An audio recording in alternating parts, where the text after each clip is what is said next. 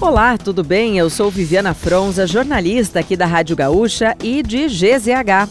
Não conseguiu acompanhar as principais notícias de hoje, sexta, dia 10 de março, ou das últimas horas? Eu vou trazer aqui para ti, antes que o dia acabe, o nosso resumo diário de notícias do fim da tarde. Oferecimento Resfriar Climatizadores. Geladeira portátil Resfriar, a sua companheira em qualquer lugar. O ministro da Fazenda, Fernando Haddad, anunciou um acordo com os governadores para compensar as perdas dos estados com a redução da alíquota do ICMS. O valor ficou acertado em 26 bilhões e 900 milhões de reais. O acordo deve compensar somente os prejuízos com a arrecadação de 2022. Segundo a Secretaria do Tesouro Nacional do Ministério da Fazenda, serão compensados cerca de 4 bilhões de reais em 2023 e os demais valores serão diluídos ao longo dos próximos três anos.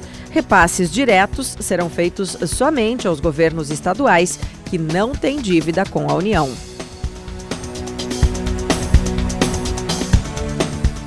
E dois dos 7 milhões de reais pagos por vinícolas envolvidas nos casos de situação análoga à escravidão em Bento Gonçalves serão repassados aos trabalhadores resgatados, segundo o Ministério Público do Trabalho.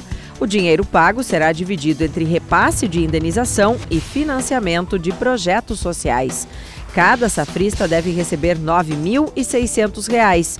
O acordo com as vinícolas Aurora, Salton e Garibaldi também prevê o cumprimento de 21 compromissos para aperfeiçoamento da contratação e fiscalização dos prestadores de serviço na colheita da uva.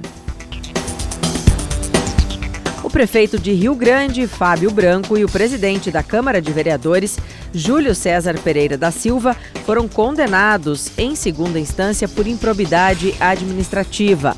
A pena é oito anos de inelegibilidade a cargos públicos. Ambos seguem nos cargos e já informaram que vão recorrer da decisão. Em nota, Fábio Branco disse receber a decisão com indignação e surpresa. O vereador Júlio César Pereira da Silva classificou a condenação como um lamentável equívoco. Em Porto Alegre, o Largo Parque Moinhos de Vento, o Parcão, vai começar a receber intervenções. A ordem de início das obras foi assinada hoje. A revitalização pretende dar mais condições à fauna do lago e recuperar o entorno do espaço. Os trabalhos deverão durar sete meses. A estimativa é de que sejam investidos 2 milhões e 700 mil reais, incluindo projeto, gerenciamento e execução. E a 23ª edição da Expo Direto Cotrijal chega ao fim nesta sexta-feira. Nos quatro primeiros dias, mais de 260 mil pessoas já haviam visitado o parque em Não Me Toque.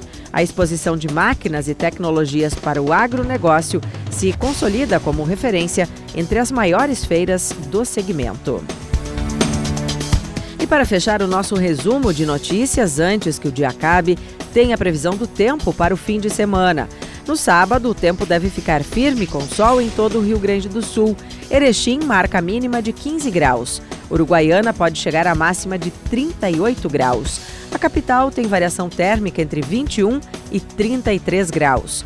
No domingo, pancadas de chuva com potencial de temporais podem aparecer no norte, noroeste, litoral norte e Serra Gaúcha.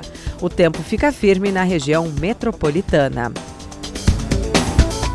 Se quiser saber mais sobre algum desses assuntos e muitos outros, além dos nossos colunistas, áudios e vídeos, é só acessar gzh.com.br ou o aplicativo de GZH. Segunda, a gente volta aqui antes que o dia acabe.